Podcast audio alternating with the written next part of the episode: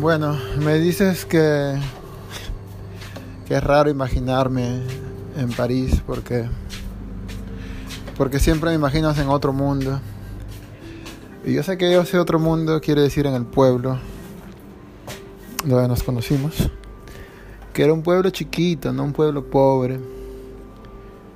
Pobre como yo, y feliz como somos los pobres. Eso es raro porque la pobreza siempre es una palabra que parece que disminuye a las personas.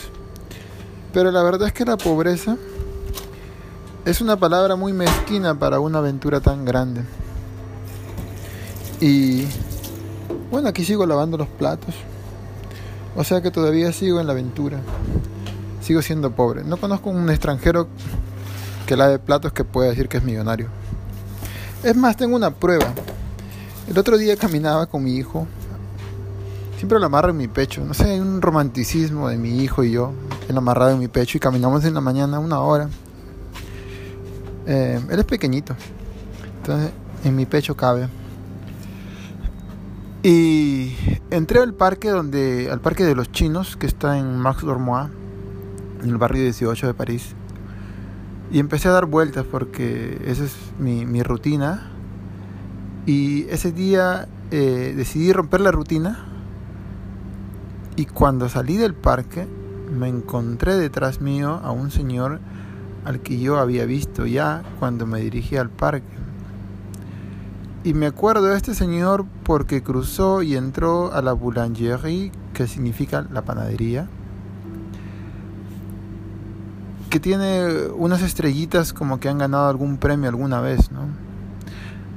Puede ser un premio de dudoso proceder o puede ser un premio bien procedido.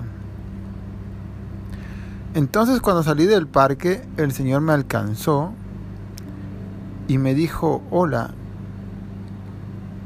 Y lo siguiente que dijo no lo dijo en francés, sino que sacó un pan que, que, aquí le llaman un croissant. Un croissant creo que hay en todo el mundo, porque en Perú también he comido croissants. Pero nunca he visto croissants más caros que en París. En París el croissant está a un euro cincuenta que en buen peruano sería como 7 soles 50 más o menos. No sé cuánto, cuánto cuesta el euro y peor ahora con los problemas que hay en Perú, el dólar y el euro siempre se disparan. Los problemas políticos, ¿no? Han metido a Castillo a la cárcel. ¿Por qué con Fujimori siempre hacía almuerzo a un, un presidente cada Navidad? Antes fue Kuczynski, en Año Nuevo creo, ¿no? Nos despertamos después de que se acabó la pólvora y los cuetecillos y ¡pum! Habían tomado la presidencia. O fue Navidad. Soy malo para las fechas. Entonces regresando a que me imaginas en París, es también por el, la mala vibra que tienes ¿no? con Inglaterra. Y fue la mala vibra por la cual nos hicimos amigos, porque nunca entendimos ese humor inglés que es tan buen humor, es muy divertido aparentemente, pero al mismo tiempo, por ser tan sarcástico, eh, cínico, como, como a mí me gusta ser a veces, eh, llega un tipo de cinismo donde el que hace la broma está en cómplice con otra persona que también escucha la broma y la broma es tan buena que no vale la pena reírse porque la parte divertida está en saber los dos que es una broma buena. Entonces creo que la risa está en una mirada pícara que tienen los ingleses. Pero que a la Martina y a mí nos sabe a mierda, ¿no? O nos sabía a mierda. Y es por eso que hablamos tan mal de los ingleses aquel día en la playa, donde yo caminaba sin zapatos. Entonces me voy a Nueva York con mi esposa, que quiero tanto, con la que tenemos un hijito aquí en París. Y, me acuerdo de la primera vez que me encontré con Alexandra. Cholo, ¿cómo estás? Me dijo, Cholo, siempre me dijo Cholo y ella nunca entendía, muchas gringas no entendían por qué me dicen Cholo, eh, no sabiendo que es una, una, palabra que puede ser un poco peyorativa. Peyorativa quiere decir eh, un insulto, algo que te, que te puede herir. Pero a mí no, porque también Cholo puede ser una forma de orgullo, ¿no? De ser de una parte eh, emigrante de la sierra de Perú hacia la costa, ¿no? Como es mi familia, todos emigrantes. Inmigrantes, emigrantes, alguien corríjame por ahí, por favor. Porque aquí nadie habla español, nadie me va a corregir. Y me dijo Cholo, yo siempre te vi sin zapatos y ahora que te veo aquí, se me hace raro verte con zapatos. Y era un día frío de Nueva York debe haber sido eh, antes de Navidad, debe haber sido en noviembre. Y yo vi mis zapatos tan grandes, esos zapatos de Caterpillar, esas marcas, ¿no? Pero eran negros. Unos zapatos negros que, que me había encontrado en la calle, porque en Nueva York todo el mundo bota cosas a veces muy, muy buenas, todavía usables. Y me hacían ver más alto. Y caminamos con ella al mercado los mercados de Nueva York son un poco distintos. Tienen una onda un poco más, eh, no sé, una estructura más divertida de repente, siempre creativa. Me dijo, vamos, te invito a un café.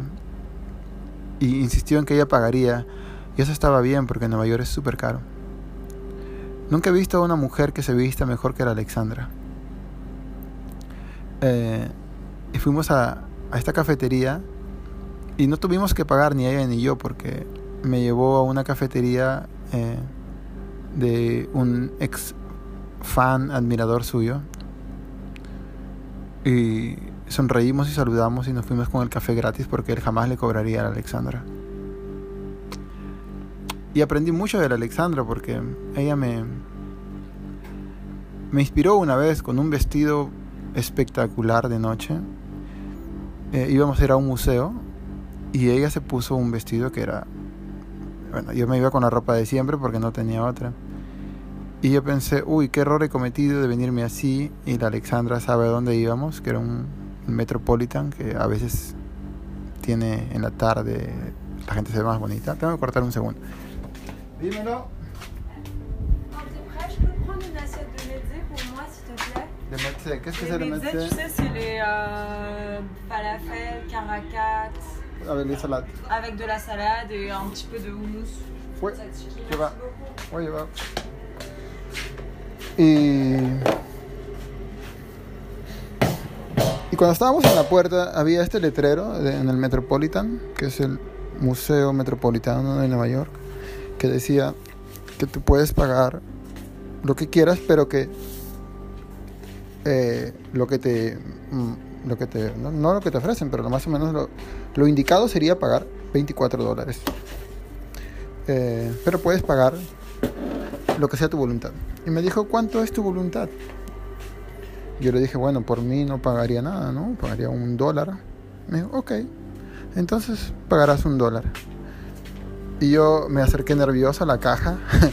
La cajera tan hermosa tan perfumada. Y, y yo le dije, ¿cuánto vas a pagar tú, Alexandra? Uh, yo voy a pagar 20 centavos. O tal vez fue, fue en viceversa. Tal vez yo pagué 20 centavos y ella pagó un dólar. No recuerdo. Y como ella es neoyorquina y yo no, a mí me temblaban las piernas y supongo que a ella no. Procedió a pagar con la, con la seguridad y los huevos que los hombres a veces no tenemos. Y eso fue todo. Fue muy eh, gratificante ver cómo alguien se defiende en su propia ciudad de una manera eh, en que otros no la podemos hacer, ¿no?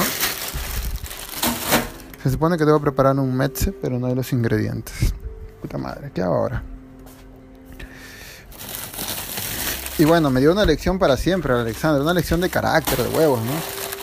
Que si la cosa está escrita y, y tienen los huevos para hacerlo, bien, los museos casi siempre invierten en petróleo, en minas de oro que explotan a niños y a niñas, las prostituyen. Que no siempre el cuento del arte es una cosa tan de puta madre como uno crea. Eh, Solén Je pense que. Je pense que les ingrédients pour le mettre, il n'y a pas. Mais. Je pense que sont finis les ingrédients pour le mettre. On a ça, ça. Non, il y a plein de métiers dans le blanc. Dans le blanc Ouais. Ouais, ouais, ouais. Ah Attends, le blanc là Ouais. Non. Si. Là-dessus Viens là, lui.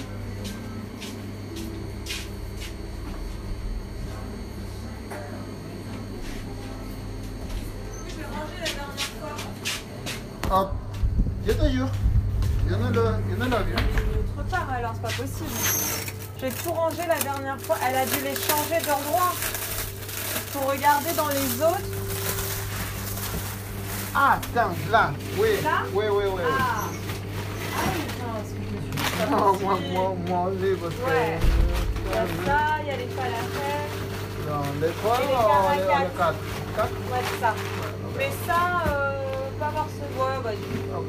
Merci beaucoup.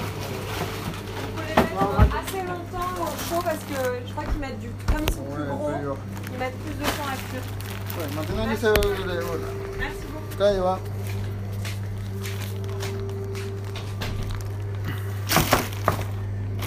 Y bueno, pues eso para contestarte que sí, que es una pena que no que no me puedas imaginar acá, que yo tampoco puedo imaginarme acá, que yo tampoco puedo imaginarme ver a las personas que conocí allá acá porque de la soupe de ce midi. la soupe de ese midi- c'est c'est quoi la soupe La soupe, c'était soupe d'épinards. Arrête ça Est-ce qu'il en reste Yo, le yo, yo yo voy a recordar. Yo le voy a voir. Yo, yo, yo le vi, pa. Mas si yo la vi, yo te preparo un soup por favor, pa. Y así me dejan con la palabra en la boca, estos desgraciados. Y se van. Eh, y sí, pues es. Je pense que ici. Donc, ni pas là, ni pas là, ni pas là, ni pas là. C'est ça? Ouais. Oh. Comment on dit ça You are lucky? Soupe, euh, soupe de spinach. Non. You are a lucky person. Comment on dit ça? Chanceux. Chanson Chanson. Chanceux. Chan- es, est-ce que, est-ce que Chanceux. une personne chanceuse Euh, Hein, ça? pas en argent. hein. Moi, je suis, je suis en argent, je suis nul. hein. Oui, tu as perdu avec moi. Pour Ah, le- je suis pour- en tu, tu as perdu avec moi parce que tu m'as dit que Brésil va gagner, entonces nul. Moi. Il faut que tu me payes 10 euros. Ah, en argent, ouais. En argent, je suis trop nul. hein. Hey, boule-la, comme ça Moi, j'ai fait pas le ouais. Encore. Ouais. Euh, Y bueno, lo creas o no, vivo acá y es horrible. Y tú vives allá en Inglaterra, ¿no? Así que supongo que algún día vendrás a visitarme, conocer a mi hijo. O yo ir a visitarte y con mi esposa, a conocer a tu esposo. Ustedes todavía no tienen hijos, por lo que sé. Pero, ya, supongo que será lindo. Todo para decir que existen pocas personas. ¿Sabes soupe. Oui, c'est déjà là. Non, non, non. Il, il reste encore soupe. Un petit, un petit peu de lait dessus. Tu vois, tu fais juste comme ça. Dessus Voilà. Oui, dessus. Ok, Pour que ça fasse comme un, un petit cercle. ok. Et une poignée, juste ça. Voilà, monsieur. Ça, c'est le vraiment français. Je mets euh, ici, dessus. pitch. Pitch, pitch.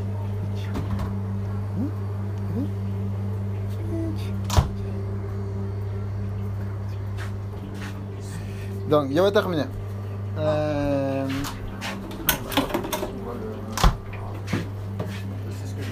pas beaucoup de, pas beaucoup de. de- de- de- oui, parce que, Le parce dernier. que, parce que c'est le dernier. Ça, oui. il n'est- euh, pas beaucoup de ça Je de vais donner à la boulangerie avant que tu le fasses. Ah ouais Passer à la boulangerie. C'est bien, d'ailleurs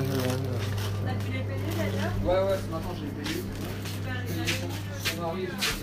Bueno, entonces todo esto para decir que es complicado imaginarnos por acá.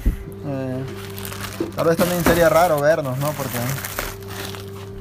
imagínate vernos y, y sentir que toda la, belleza de haberse conocido en Perú en esta manera divertida se rompe, ¿no? Eh, o simplemente, bueno, atreverse a hablar con los ex amigos y y todavía existir, ¿no? En contacto con las personas que se, que se quieren bastante, que se estiman. Je vais commander 5 pour demain. Super. Porque es una pena que he perdido a todos los amigos últimamente, es una pena que por el hecho de vivir por acá eh, ya no me entiendo. Eh, o la distancia hace que hemos, hayamos perdido toda la comunicación.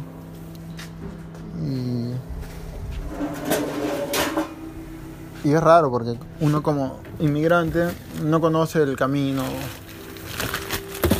toca adaptarse a todo, a cualquier cosa. Eh, siempre he admirado mucho a los, no siempre, pero últimamente más, o sea, siempre sí, pero últimamente un poco más, a los franceses que son tan, tan educados, tan, tan educados en la manera buena y en la manera dura, ¿no? La manera dura es que leen bastante y no son personas que, no han terminado el colegio o que han terminado el colegio en general, pero también que tienen un, ideal, ¿no? Con que hayan colgado la cabeza de un rey me parece que hay un gran idealismo en eso. Eh, porque querían la igualdad, no estaban que se morían de hambre. Eh, y hoy día una mujer le dice a mi esposa algo muy divertido. Estamos en un supermercado haciendo una cola y una mujer le da, le da pase, ¿no? ¿Qué pase usted, señorita? Y mi esposa dice, bueno, vengo con este inmigrante que está atrás por mí, ¿no? No lo dijo así. y la señora dijo, bueno, pasen los dos adelante mío porque ustedes tienen un bebé. Así que procedimos a pasar. Y mi esposa le dijo muchas gracias, eh, algo más, empezaron a conversar del bebé, ¿no?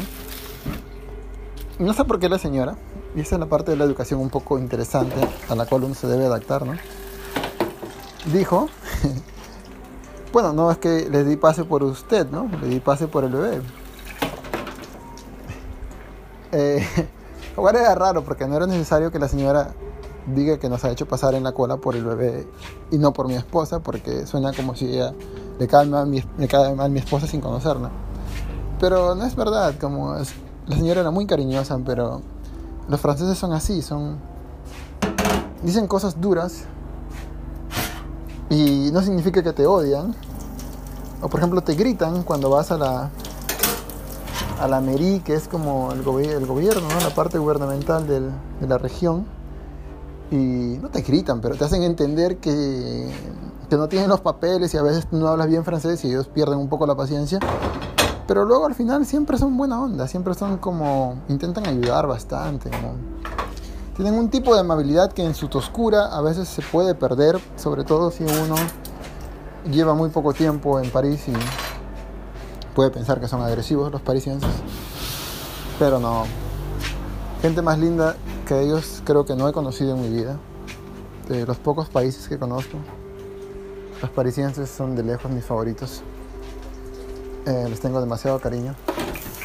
Así que estoy muy feliz de vivir acá.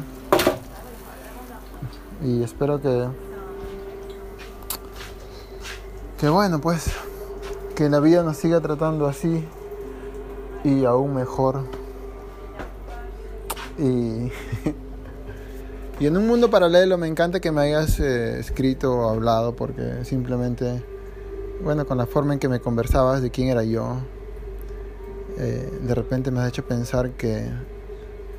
Me has hecho imaginarme a mí sin zapatos en la playa.